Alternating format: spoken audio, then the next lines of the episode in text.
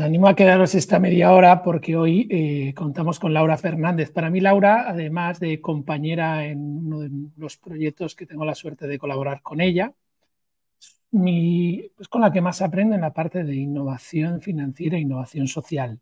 Y hoy quiero eh, dialogar contigo, Laura, sobre estos dos temas para que lo pueda comprender nuestra audiencia. Entonces, bienvenida y gracias por tu generosidad. Muchas gracias, Ramón. Gracias por invitarme y, encantada de, dialogar. Vamos a ver a dónde llegamos. Eso es, ¿no? Vamos a discernir entre la innovación financiera e innovación social. Empecemos por aquí y acabaremos con algo en común. Seguro que algo nos separa y algo en común, ¿no? Que creo que es lo que es un diálogo y es, y es lo que es donde más aprendemos. ¿Qué, entiendes por innovación financiera e innovación social? Mm, vale, yo pondría un poco que esta intersección la trabajo desde el, el ámbito del desarrollo sostenible, ¿no? Eh, y, lo he ido aprendiendo y aplicando en todos estos años trabajando con, proyectos, con diferentes actores y, en diferentes latitudes y eh, lugares a nivel global. ¿no? Entonces, la innovación social es eh, cómo aplicamos la, innovación para resolver retos sociales y ambientales. ¿No? Es eh, trabajar mediante procesos, mediante eh, planteamientos participativos con los actores implicados, eso es fundamental, ¿no? trabajar con los, stakeholders que se llaman, ¿no? todos los actores involucrados en, un sistema, en una, en una intervención. Eh, y es aplicar todas las herramientas que tienes a mano, siempre buscando una sostenibilidad de esa solución, de esas intervenciones, su escalabilidad, la réplica eh, y sobre todo también que, sea que se adapte, que sea adaptativa a las, a las necesidades. Entonces, digamos que es una innovación como, es, como proceso en sí mismo y donde las personas están eh, como agentes de cambio en esos, en esos procesos. ¿no?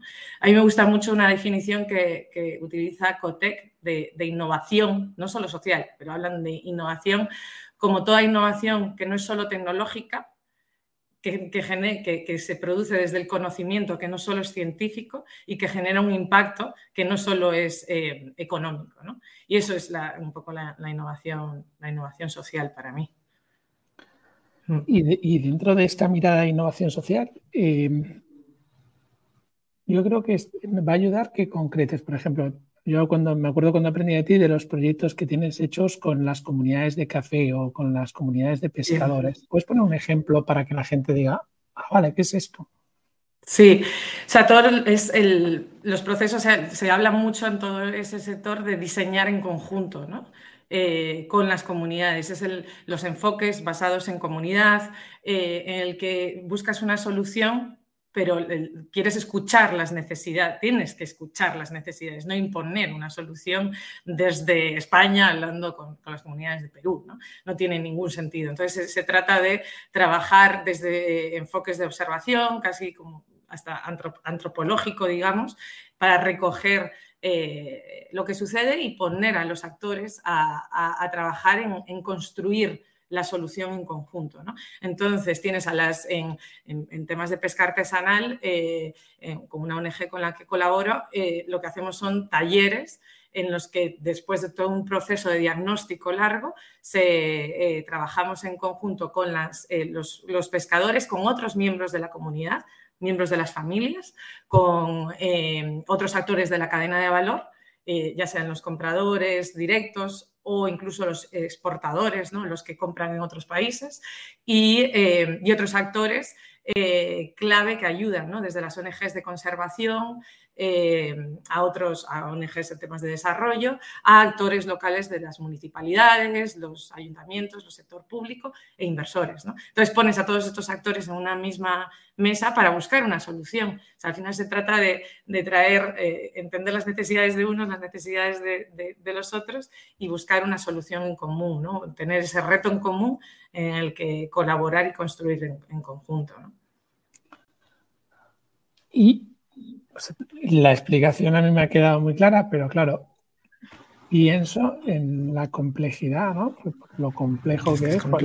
claro, porque no estás metiendo solo humanos y tecnología y la complejidad que tienen, todo lo que toca al humano ya es complejo de por sí, porque somos un, ser, somos un sistema complejo, sino que metes además comunidades con diferentes intereses.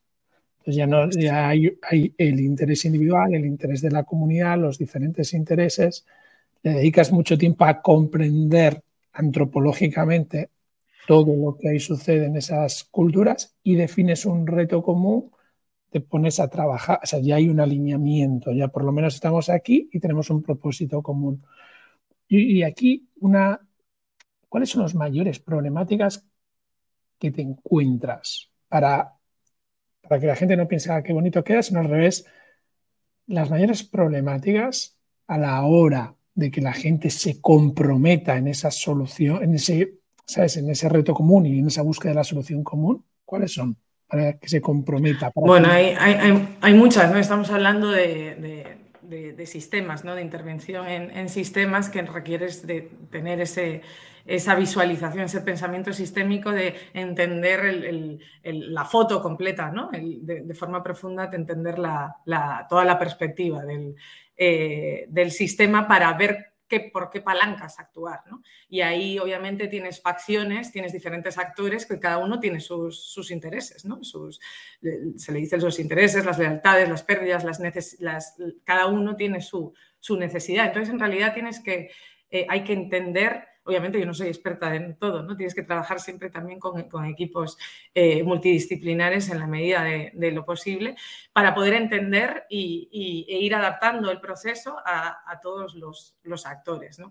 Y también, obviamente, tratar de simplificar ese problema y tener un reto eh, muy concreto, una pregunta muy concreta que te permita eh, eh, buscar las palancas correctas, ¿no? Porque muchas veces, y cuando aplicamos más modelos lineales de pensar, ¿no? que más causa-efecto, no necesariamente eh, atiendes, a lo mejor eh, arreglas una cosa para, para, generar un problema en otra. ¿no? Por eso es importante trabajar en esa eh, articulación o el, el, buscar como todas las, todas las piezas.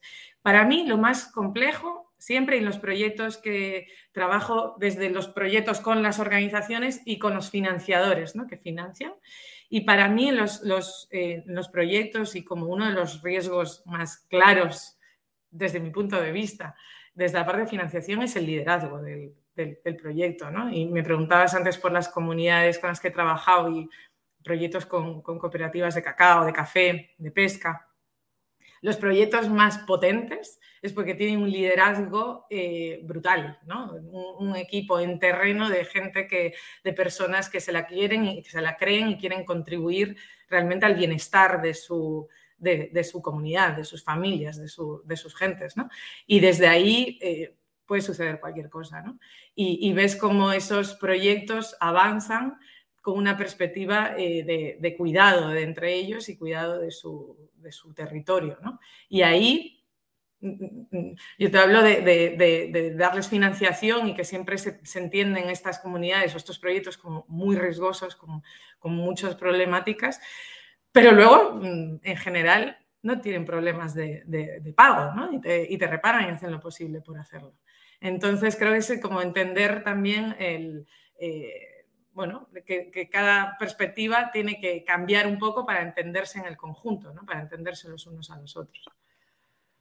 Y ahí cogiéndote esa parte de, de un fuerte liderazgo, ¿no? Has hablado de un liderazgo eh, más en grupo, no de un solo líder, ¿no? Que hay un grupo de sí. comprometido, un grupo núcleo, a mí me gusta llamarle, ¿vale? Pero a ver si no se entiende por núcleo, es como ese conjuntito, ese grupo pequeño de cinco personas, cuatro o cinco, ¿no? Que tampoco uh -huh. suele ser más grande. Dime si me equivoco, ¿eh? Que al final tú tienes Bueno, yo creo que depende del, creo que depende del, del, contexto, ¿no? Ya si hablamos también de, ya de soluciones, de startups, ahí muchas veces se le da el, ahí como es otro, es otra perspectiva, ¿no? Otro, yo hablaría más de terreno. Planteamiento, de comunidades hablaría más de comunidades, ¿no? de terreno, de local. Creo sí. que ahí es donde estábamos yendo la conversación por orientar, porque tenemos media hora, ¿no? Sí.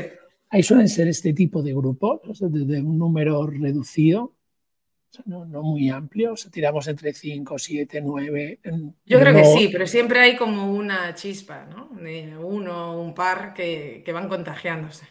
¿no? Yo creo uno que eso muy comprometido es... con, con el cuidado de las personas y el territorio y conseguir resultados, y hay otros que están en el equipo núcleo, ¿no? y desde ahí, desde esa cultura de cuidar y conseguir resultados para el territorio, ¿no? Eh, si identificas ese grupo, ahí puede haber éxito. Sí, Sí, sí, es que siempre y es ir buscando en todos estos proyectos más participativos, siempre se trata de buscarlos, ¿no? Buscar a esos actores, a esos que tienen ese potencial de, liderazgo, ¿no? La gente joven, a que también tenga esa perspectiva intergeneracional, pero para generar esa inspiración y que sean esas personas que un poco tiren de los demás y contagien, ¿no? Y entonces sí, se, acaba generando un grupo, pero yo creo que las chispas son uno o dos que, que, tiran, ¿no? Importante, ¿eh? porque es como la. Es verdad que, bueno, yo creo que comprendiendo esto y haciendo una síntesis, sí, para la gente. Cuando encuentras un buen liderazgo, o sea, una o dos personas muy comprometidas desde el cuidado y la búsqueda de resultados, ¿no? Eh, empiezas a, tener la semilla del éxito y desde ahí debes de ser capaz de entender las necesidades de todas las comunidades desde una mirada antropológica para comprender esa cultura y respetar esa cultura y eh, hacerles innovar a seguir trabajando en esa sostenibilidad que si nos da tiempo hoy hablaremos de la regeneración porque tú has llegado a esta, esta parte mucha gente, ¿no? pero, pero creo que tú entiendes camino como movimiento, ¿no? no yo creo que estás llegando a esa parte de, claro, esto va de regenerativo, ya desde hace tiempo. Yo, te lo, yo llevo contigo dos, tres años y nos llevas diciendo desde hace mucho tiempo, ¿no? Entonces, esta es una parte, ¿vale? Y, creo que ha quedado claro y has dado una mirada de cómo por lo menos acercarse desde esa humildad y esa firmeza en el propósito de solucionar el reto, cómo acercarse ¿no? a, convivir con estas partes. Y si hablas de comunidades, busca a los líderes de cada comunidad. Y, si no hay un líder, ojo, primero casi que debes de formarlo y que se comprometa porque si no va a haber un freno. y ahora, esto es innovación social. Y ahora vamos a hablar de la innovación financiera, ¿no? Porque claro, esto está bien, pero además hace falta que todo lo que es la innovación financiera baje aquí y has empezado ya metiéndola, que es diciendo, oye, que hay una buena tasa de retorno, que se piensan que estoy en riesgo, pero ¿tienes data? ¿Nos podrías decir, esta es una tasa de retorno en proyectos?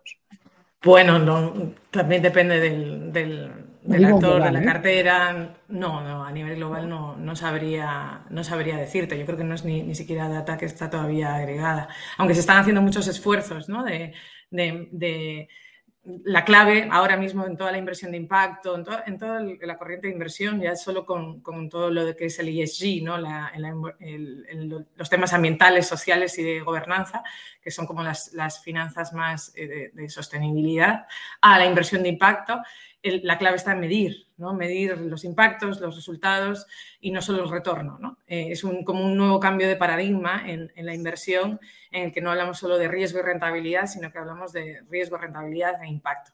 Entonces, sí que se están buscando esos, esos datos, pero yo ahora mismo no, no, sabría decirte... Eh, y además eh, tendrías que, ponderar por tipos de riesgo y tal, sería bastante complejo.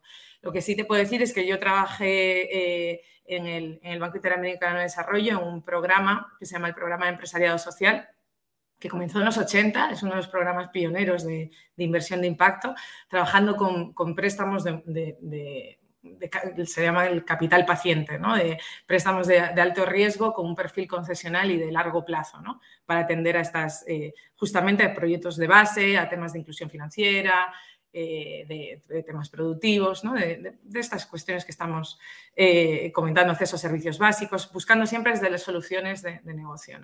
Y eso es una cartera muy grande con una eh, tasa de, retorno, obviamente hay proyectos que fallan, como, como, siempre, pero la tasa de, retorno de los préstamos es, es, muy alta, es un 90%, es un, una cosa, es, algo grande. ¿no? obviamente los proyectos que hay algunos que se tienen que, eliminar por, por, el, por, porque fallan, ¿no? como, como toda innovación. sí, un 80 y algo.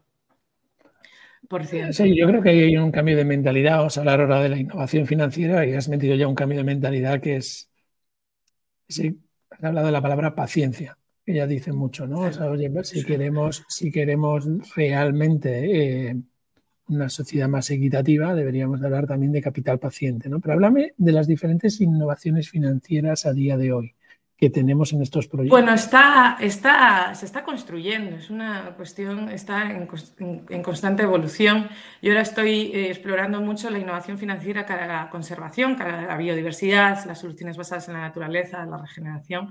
Y eso es un mundo que está en expansión, están ocurriendo eh, innovaciones a nivel mundial y pilotos ¿no? por, todas, por todas partes y creo que todos estamos aprendiendo también sobre la marcha. ¿no? Pero se trata de lo mismo, se trata de decir qué necesidades tiene, el, que demanda con, la oferta, ¿no? Porque la, oferta de, capital, luego está el, intermediario, esto normalmente se habla de la demanda, el intermediario, el que coloca, digamos, el capital y el, que tiene el capital, ¿no? Eh, entonces tienes que entender las necesidades de todos. El, problema que ha habido es que, bueno, desde mi perspectiva es que tratamos de utilizar los mismos instrumentos para resolver problemas o necesidades eh, nuevas. Entonces, no, no se, hay una brecha eh, y, por ejemplo, hay en toda la corriente de inversión de impacto hay, hay los instrumentos, se aplican muchos de los instrumentos que ya se venían aplicando de, capital riesgo, de inversión en, startups, y eso es un 1% de lo que se necesita. Se necesita otro tipo de, de instrumentos más adaptados a las necesidades, más flexibles, eh, se necesita más combinación de fuentes de financiación, que eso implica reducir riesgos de la entrada de, privados. Se necesita ese capital eh, más, más paciente. Entonces, lo que necesitas es entender esos perfiles de riesgo, el mandato, la necesidad del, del inversor y sentar a los actores en la mesa para definir cuál es el mecanismo o el instrumento más adecuado. Si estamos hablando de eh, los pescadores artesanales y necesitan capital de trabajo o eh, capital de inversión para cambiar el barco o el sistema de refrigeración, se necesita un tipo de instrumento que entre todos podemos, podemos definir. ¿no? Entonces, e, ese paradigma cambia porque si pones también el impacto en la mesa, eh, la, perspectiva de que solo el instrumento sirve para generar rentabilidad eh, no es así. O sea, lo que estamos buscando con la innovación financiera es que el, fin, o sea, que la herramienta no se convierta en el fin, ¿no? Que es como sucede creo que mayoritariamente en el, mundo, en el mundo financiero. Entonces, de innovaciones financieras que están ocurriendo, algo como a nivel público eh, se están dando todos los, los bonos de azules para financiar todo lo que es la transición de, desarrollo de la economía azul en torno al océano. Eh, y ahí eh, hay dos o tres casos muy potentes a nivel mundial que se están empezando a replicar en otros sitios, y, el más conocido es el de Seychelles. Entonces ahí, y esos son entramados de, mecanismos y de, financiación en el que hay diferentes actores, diferentes esquemas, digamos. Es un poco complejo, no me quiero meter. No, es un poco complejo igual que el otro, pero yo entiendo ahora que con el ejemplo además del caso de éxito que acabas de poner, la gente lo va a entender mucho más, ¿no? El C6, que nos cuentes este caso de éxito, aprendamos de, eso, de ese caso de éxito. ¿De Seychelles? Sí. es un mecanismo bastante eh, complejo porque eh, eh, incorpora varios instrumentos. Hay uno, una cuestión clave que es los, se llaman los Debt for Nature Swaps, o sea, los intercambios de deuda por naturaleza. Entonces, la deuda del país se está eh, transformando en, eh, en, que en lugar de que lo repaguen, inviertan ese repago en el, temas de conservación. Eso está por un lado. y con eso eh, generan un, bono soberano en el que eh, eh, captan financiación para esos mismos objetivos. Entonces ahí ya haces combinación de, capital y, luego, entonces es como una financiación de, digamos, de grant, de financiación pública y de inversión. Entonces ahí se hacen diferentes esquemas que se aterrizan hacia las necesidades y temas de innovación en el terreno. Ahí hay un componente muy importante que es en, todo esto y en la que es la innovación financiera, hablamos de capital catalítico, ¿no? que es esa chispa. ¿no? Hay muchos, eh, eh, eh, estos procesos de los que hablábamos antes, esos procesos de articulación, de innovación social, de buscar al, liderazgo, de acompañar, todo eso requiere de un, capital que es de alto riesgo, alta paciencia, eh, que no puede ser público, normalmente es filantrópico o privado de, muchísima, de, de, muchísimo riesgo, que lo que buscan es acompañar esos procesos. Entonces, eso es en este, en este entramado, también tienen un, fondito eh, con el que trabajan esto para hacer todo el trabajo con comunidades, para hacer estos procesos de identificación y todo esto. Y de ahí salen proyectos que financian con las otras, con las otras patas. Es un poco, es, muy sistémico porque la economía azul es, sistémica, es una intervención multiactor, eh, entonces, multiactor y multisector. Entonces, eh, son, son entramados complejos ¿no? de, plantear. Sí, pero tal como, te escucho, tal como te escucho, efectivamente es como dedicar largo tiempo a comprender la complejidad y una vez que has dedicado largo tiempo a comprenderla, crear soluciones de impacto medibles de éxito a corto, medio y largo plazo en la dirección correcta. Y cuanto más sencillas esas soluciones, esas métricas, mejor pero claro, tienes detrás toda esa parte de comprensión de la complejidad previa. Eso es. no, iba a decir que dentro de esa sencillez hay unos eh, instrumentos que se están empezando a probar, que de hecho en España está ya por salir los primeros, que son los contratos de impacto social o los bonos de impacto social. Que esto es un, eh, es un instrumento que lo que permite es financiar el, desarrollo, yo que sé, de mm, impactos en educación o en empleabilidad o en temas de nutrición, eh, que son programas normalmente públicos. Eh, o ejecutados por actores privados que reciben una eh, subvención, ¿no? una concesión que se les da. Entonces, pero normalmente esto se hace como unas camisas de fuerza, ¿no? es como una licitación, tienes que hacer esto primero, esto segundo, ¿no? está todo como muy, muy encorsetado. Pues con estos contratos lo que se hace es liberar todo eso, flexibilizar, flexibilizar todos esos procesos y pagar por el resultado. Entonces lo que se hace es buscar entender toda esa complejidad del sistema. O sea, tienen procesos de diseño muy, muy largo, porque tienes en, comprender toda esa complejidad con todos los actores y de ahí definir cuál es ese indicador clave, ¿no? El indicador clave sobre el que vas a pagar. Y lo que es interesante es que el riesgo de la implementación lo toman los inversores privados, que ellos son los que adelantan toda la inversión eh, y reciben el pago del sector público con una rentabilidad con el éxito del proyecto. Pues si, esos indicadores de nutrición en población vulnerable se han logrado, el inversor eh, recupera su, inversión. Y el ejecutor, digamos, el actor técnico encargado de turno, que normalmente licita, eh, tiene libertad eh, de, y muchísima más flexibilidad a la hora de, ejecutar mientras se consiga ese resultado. Y ese es un esquema que se está empezando ya a, bueno, a trabajar a nivel mundial, pero aquí en España eh, ya está avanzando. Ha habido muchos estudios y ya está avanzando en, marcha. Creo que además aquí tiene toda la lógica porque estás planteando, voy a hacer un pequeño resumen de lo que, del valor que has aportado, ¿vale? Uno, eh, para mí la primera parte es eh, comprender desde una mirada antropológica la cultura y las necesidades actuales de las diferentes comunidades, identificando a líderes comprometidos, uno, dos, tres, que sabes que tienen una mirada de cuidado y orientación al resultado a su comunidad. A partir de aquí, una vez que identificas esto, has hablado de una innovación financiera donde con un sentido común abrumador eh, se antepone la relación al dinero. Y claro, esto nos lo decía un psicólogo que pasó por aquí, Fernando Huerta, que lo contrario es tener una enfermedad psicológica. Entonces, creo que es, lógica común. Otra cosa es que esté estandarizada en un sistema enfermo, pero es lógica común.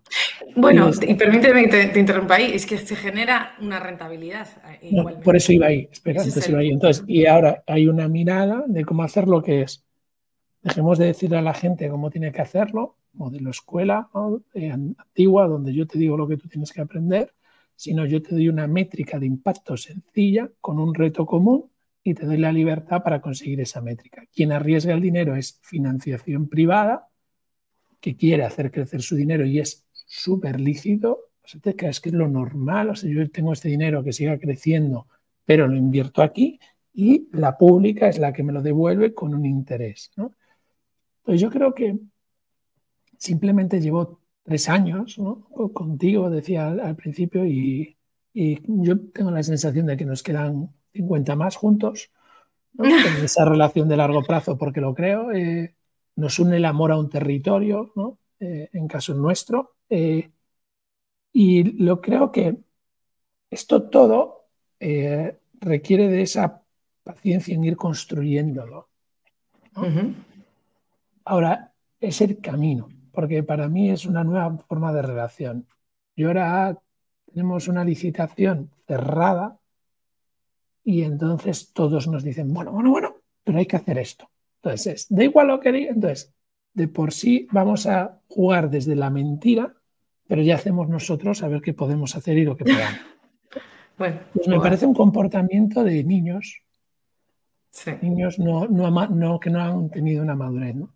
Cuando, sin embargo, qué, bonito es relacionarse desde un reto común con métricas claras y de empezar a crear, pero crear desde la innovación, desde el, oye, que hay muchas maneras que no sé, ¿no?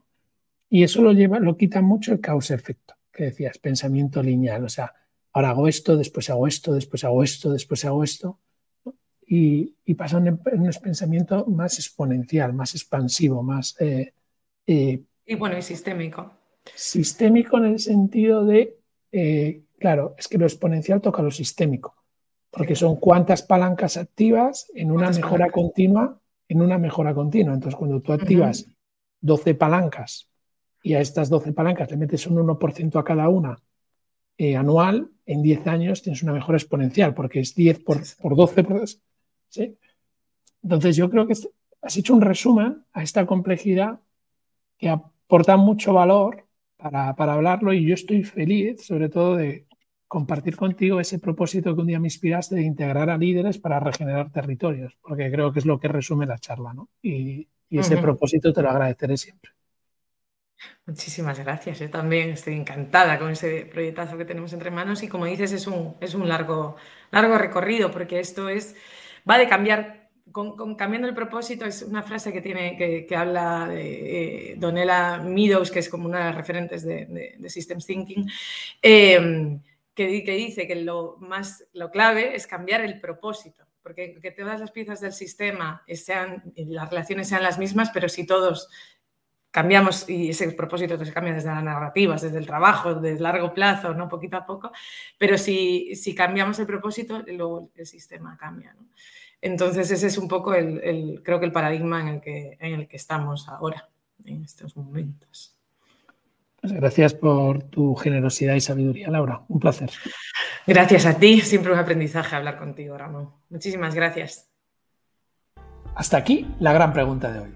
Si quieres seguir creciendo como líder, entra en beforget.com barra modelo y descubre paso a paso cómo ser un líder que consigue resultados exponenciales, porque tú te mereces la exponencialidad.